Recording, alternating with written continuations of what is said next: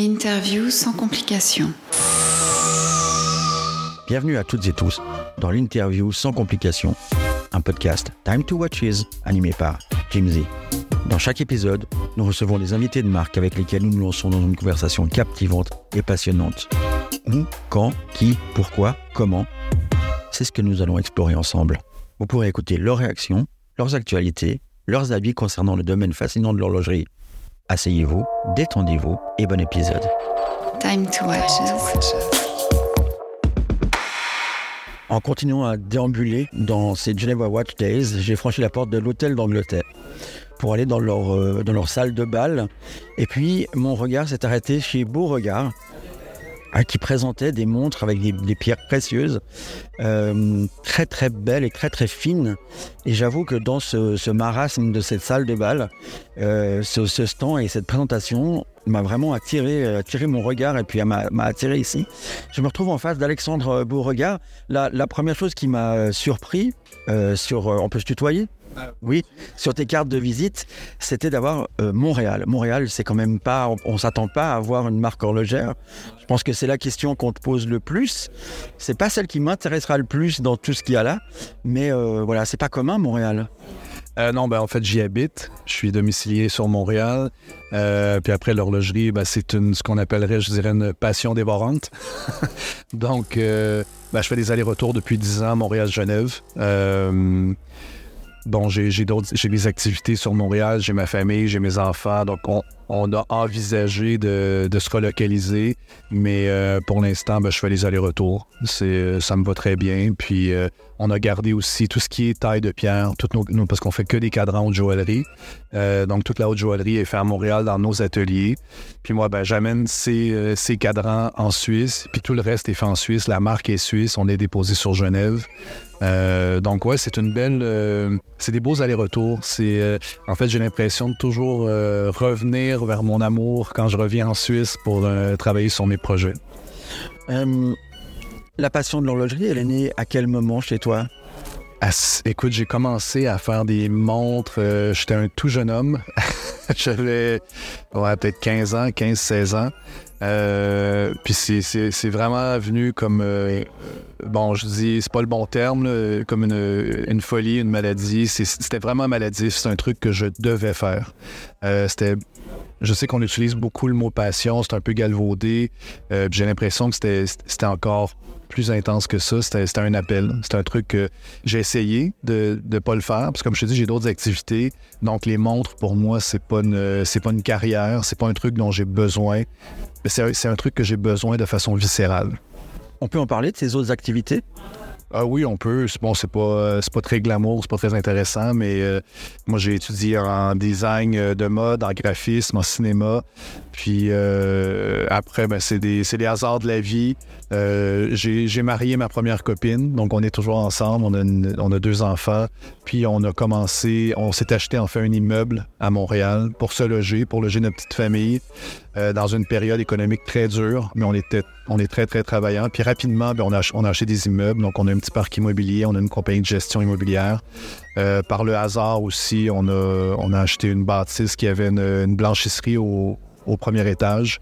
Euh, puis on a développé l'activité de façon beaucoup, très très. c'était, un tout petit truc. Puis aujourd'hui, ben, on a euh, 38 collaborateurs. Euh, donc on a une blanchisserie, mais pour les hôtels haut de gamme à Montréal. Donc on, on a trois clients qui sont le Ritz, le Four Seasons, l'Intercontinental. Euh, donc ça, c'est notre activité principale. Ensuite, j'ai une marque aussi, j'ai une société euh, Ville-Marie Manufacture à Montréal qui fait l'achat de pierres, euh, la transformation.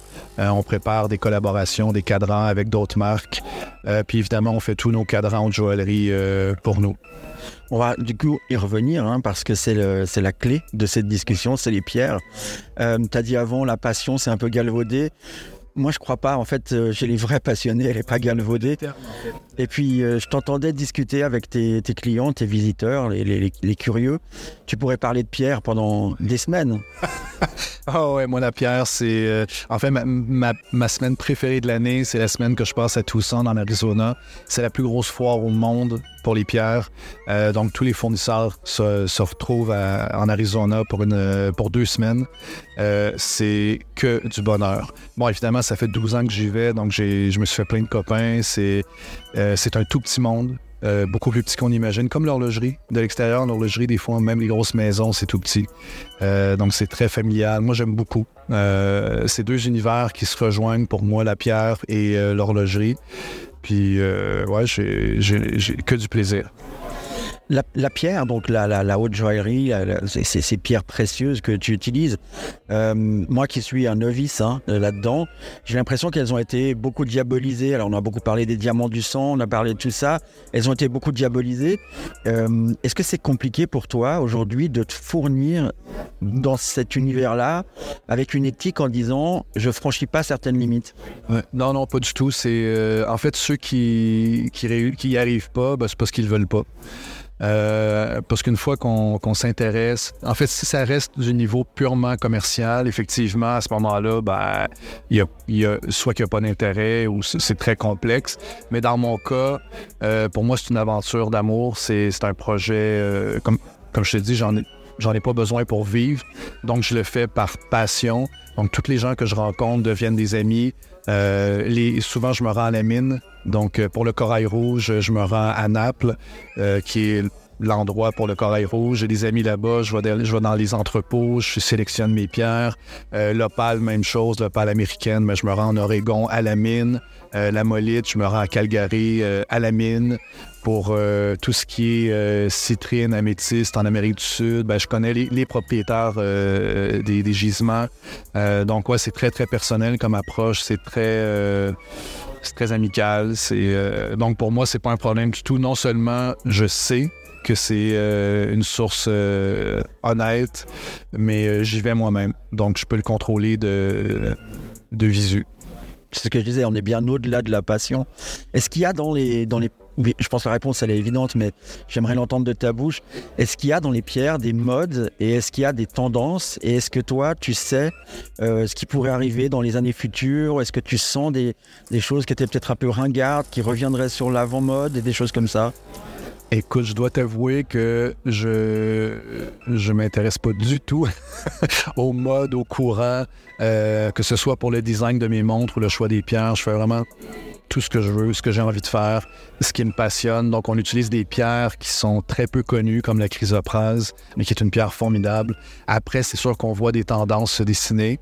Euh, bon, il y a eu- il n'y a pas un retour euh, de, l'onyx, parce que l'onyx a toujours été présent, mais il y a un retour des, pierres un peu plus euh, colorées depuis quelques années.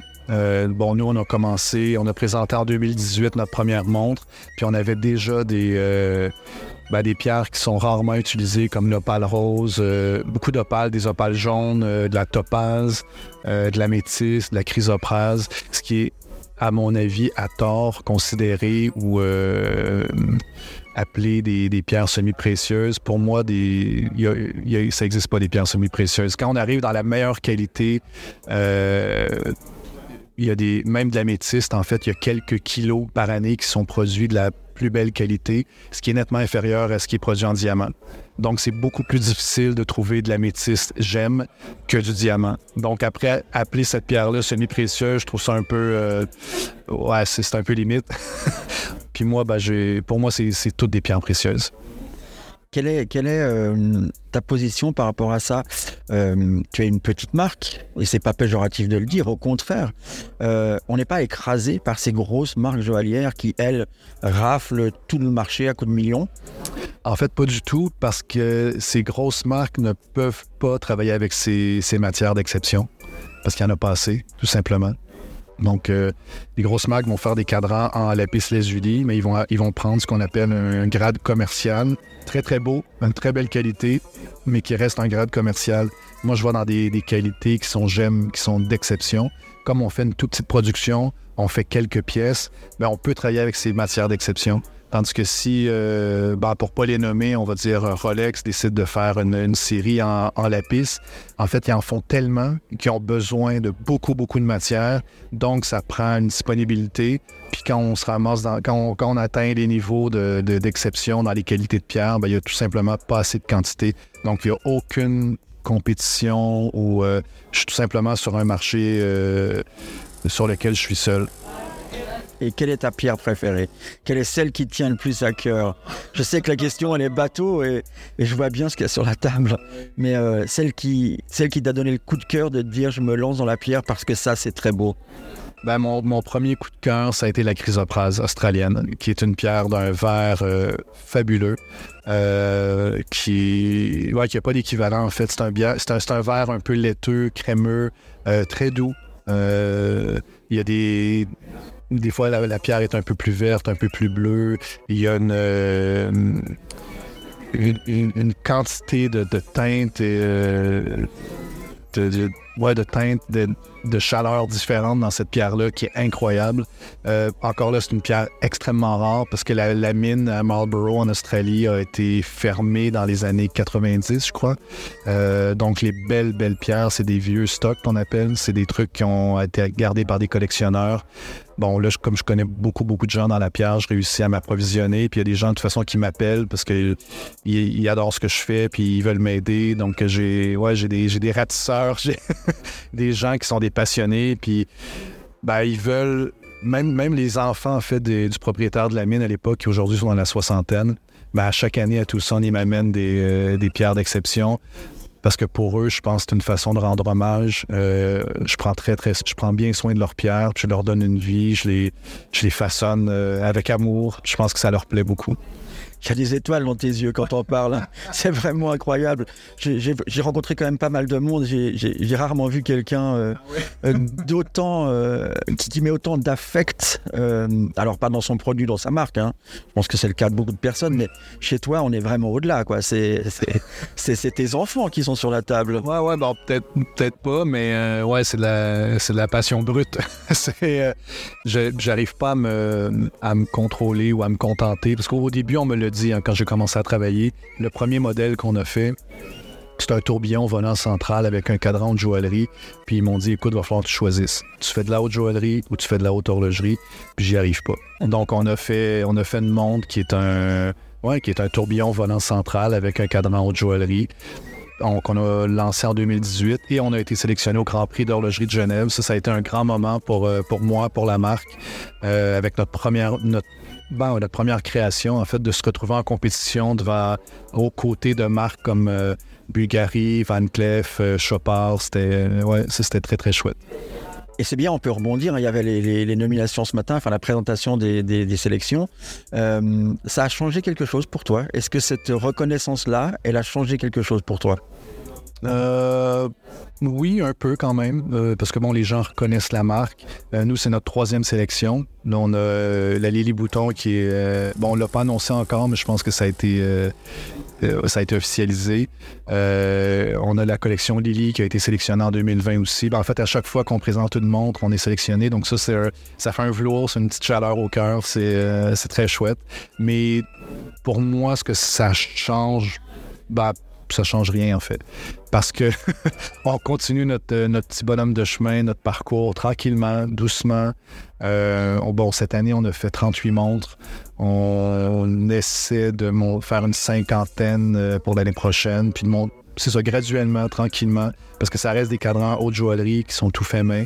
Euh, donc, on a, euh, c'est incompressible, en fait, le travail euh, qui est à faire sur chaque pièce. Mais, mais oui, tranquillement, on, monte un petit peu, on essaie d'en faire quelques-unes. De... Puis on devient, on devient meilleur aussi en travaillant.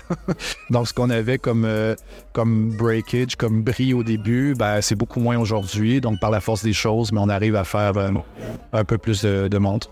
Parce qu'il faut essayer d'expliquer, c'est toujours difficile. Hein. je le répète à chaque fois dans le podcast il faut vraiment que les gens qui écoutent ça en parallèle aillent voir tes sites internet, aille voir euh, les, Instagram et tout ce qui va avec pour se rendre compte de quoi on parle. Et encore une fois, euh, moi qui les ai sous les yeux, c'est encore euh, un autre level que juste de regarder des photos sur internet. Ton travail, il est complètement hallucinant. et j'avoue que, alors là, c'est très personnel, tu m'en voudras pas. Moi, j'aime pas forcément cette catégorie de, la, de montre et c'est encore plus un challenge pour moi. J'aime plutôt les trucs un peu technologiques et sportifs et voilà, c'est que ça correspond à, à, mes propres goûts. Mais quand j'ai posé mon regard sur ton travail, je me suis dit, waouh, là, euh, ok, là on est dans une autre échelle et euh, et c'est très très beau et ça me parle. Et tu me parlais avant de ce certissage euh, particulier que, tu, que tu amènes. Et je pense que ça, c'est vraiment un point important dans lequel on doit euh, se plonger. C'est cette, euh, cette, cette cette technologie que tu as mis en place pour le, montage de tes cadrans et tout ce qui va avec. Est-ce que tu veux nous en parler un petit peu? Ben, D'un point de vue technologique, ça, ça va déjà beaucoup plus t'intéresser. non, mais tout m'intéresse, hein, vraiment. Ben, ça, va, ça va te rejoindre euh, plus naturellement que la pierre ou la joaillerie. Euh, parce que c'est, ouais, il y, a un haut niveau de technicité, c'est des certis invisibles. Euh, parce que je voulais pas avoir de griffes, je voulais vraiment que le, cadran s'offre en entier, qu'il n'y aucune interférence visuelle. Euh, donc, on, c'est maintenu par compression. Euh, ce que ça implique, ben, c'est que chaque pétale a une précision de 2 centièmes de millimètre, ce qui est démoniaque sur des, euh, pierres organiques. Parce que quand on fait des formes traditionnelles, des tailles facetées qu'on appelle, ben, à ce moment-là, c'est des mathématiques, c'est des angles, c'est assez simple de, tenir une tolérance très, très élevée. Quand on est sur des formes euh, organiques, ben, c'est beaucoup plus complexe. Parce qu'à ce moment-là, on ne peut pas travailler avec une facetteuse, c'est travailler à la main. Euh, puis il faut quand même tenir cette, euh, ces tolérances-là. Parce que si la pierre est trop petite, évidemment, elle tombe. Si elle est trop grande, ben, elle casse. Donc, ça ne pardonne pas. Puis comme tu as vu les cadrans, ben, toutes les pierres sont unes contre les autres. Quand on fait un, certi, un certissage de diamant ou de, de pierre festée, en fait, on déforme la matière on pousse sur l'or pour envelopper la pierre. Euh, dans le cas de nos cadrans, ben, comme c'est pierre contre pierre, on peut rien déformer, on peut rien pousser. Euh, c'est, euh, on peut rien bouger. Donc, il ça passe ou ça casse. Ça passe ou ça casse. ça, ça casse assez souvent. Mais ça fait partie, ça fait partie du défi. donc, ce certissage-là, il est sur toutes nos montres, sur nos quatre collections. Je suis désolé, il m'a mis une pause, je sais pas pourquoi. D'un coup.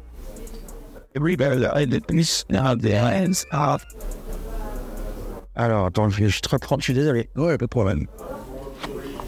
Check, ok. Ouais. Donc on en était, euh, on va reprendre juste sur ce certissage. On, on reprend au début? Non, non, non, non. Puis, ah, ouais. Euh, donc voilà pour euh, le certissage mécanique, la technicité. Puis ça, ben, en fait, ça nous a pris euh, quand même deux ans à développer, pas à développer, mais à mettre au point. Parce que bon, l'idée vient assez rapidement quand on cherche une solution. Après, de la réaliser avec des tolérances aussi fines, c'est assez complexe. Donc, on a dû, on a dû créer des outils peaufiner nos outils, nos techniques de travail, parce qu'au début, les premiers cadrans, on avait à peu près 80% de perte de, déchets sur la, sur la pierre. Puis aujourd'hui, on, est un peu, on est un peu en dessous de 20. Donc, on s'en vient, on vient bon. Et du coup, euh, ben, chaque montre est absolument unique. Euh, oui, en fait, ben, soit on a des pierres, euh, si on dit la topaze, ben, c'est sûr qu'on va faire euh, plusieurs montres, mais il y a toujours une variation de teintes, il y a des, inclusions. C'est sûr qu'on fait une sélection très, très sévère pour conserver uniquement la meilleure qualité de la pierre, mais quand il y a des fois des petites bulles d'air ou des, espèces de petits rideaux, des petits voiles, ben, j'ai tendance à les garder peut-être une ou deux pierres par cadran. Euh, c'est presque impossible à voir. Il faut une loupe, il faut un microscope, mais ça donne une. Euh, ouais, ça donne un. en fait, c'est pas des défauts, ça fait partie de la pierre. c'est des bulles qui ont été créées il y a des dizaines de millions d'années. Euh, pour moi, ça fait partie du charme de chaque cadran. Je vais te, te remercier pour cet échange et ce moment de poésie. Et vraiment, encore une fois, inviter les gens à aller découvrir ce travail pour ceux qui ne le connaissent pas encore. Je les beaux regards. C'est euh, ouais, c'est très perturbant en fait dans cette. Euh, euh, moi, alors c'est un avis très personnel encore une fois que je mets sur la table et je l'assume. Dans le genre de travail que tu représentes, on peut très facilement tomber dans le kitsch. et et, c'est méchant de le dire, mais euh, voilà, chez toi, on n'y est pas du tout. Euh, on, est dans un équilibre visuel qui est, splendide et qui est, beau et qui est, poétique en fait dans- là-dedans. Euh, voilà, le too much, il arrive vite et chez toi, on est vraiment dans cette direction et dans cette limite qui est, splendide. C'est un moment très agréable que j'ai passé avec toi. Je vais quand même te laisser le mot de la fin pour parler un petit peu de, de ce, voilà, les choses que toi t'aimerais dire euh, par rapport à ton projet. Je pense que c'est important que tu puisses dire euh, et, exprimer quelque chose qui te correspond. Donc, je vais te laisser le mot de la fin et euh, vraiment, je vais te remercier pour cet échange. Merci beaucoup. Ben, comme toi, je vais inviter les gens à venir voir parce que sur photo, on a des belles photos, c'est chouette, mais les pièces en vrai, ça change tout. J'ai euh, à peu près toutes les personnes euh, qui j'ai échangé des courriels, je leur ai envoyé des photos, qui sont venus voir les montres. Euh, ouais, c'est un autre univers. On voit vraiment la profondeur, les, euh, les reflets, le- la finesse. C'est vraiment des montres qu'il faut découvrir dans le métal, dans la pierre.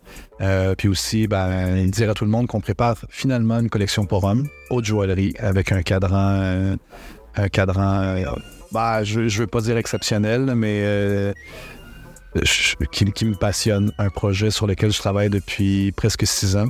Puis là, on arrive, euh, encore une fois, c'est un niveau de technicité assez complexe, mais on arrive à quelque chose de, de très, très chouette. Puis je me réjouis de présenter cette collection, cette première collection pour hommes euh, dans les débuts d'année prochaine. J'espère qu'on va se revoir pour ça.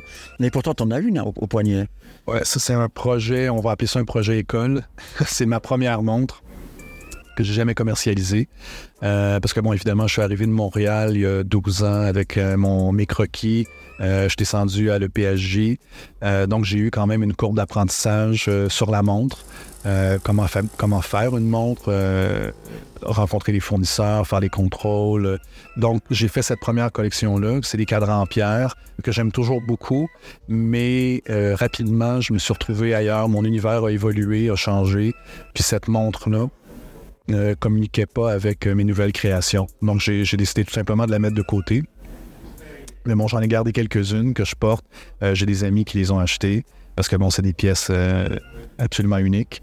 Euh, donc, je l'assume très, très bien. C'est mon premier bébé. Euh, mais voilà, n'a jamais été commercialisé. Donc là, vraiment, on travaille sur une première collection homme qui va être offerte au public. Cool, ben, j'espère qu'on va se revoir pour ça. Sur ce, je te souhaite un très bon salon et plein de, de belles rencontres. Et bravo, voilà, bravo pour tout ce travail. Merci d'avoir suivi cet épisode de l'interview sans complications, un podcast Time to Watches animé par Jim Z. N'hésitez pas à partager cette conversation sur vos réseaux sociaux. On se réjouit de vous lire et de vous répondre. Rendez-vous sur notre site internet timetowatches.com. N'hésitez pas à vous abonner Instagram, LinkedIn pour ne manquer aucun de nos épisodes. Sans complications, l'interview. JMZ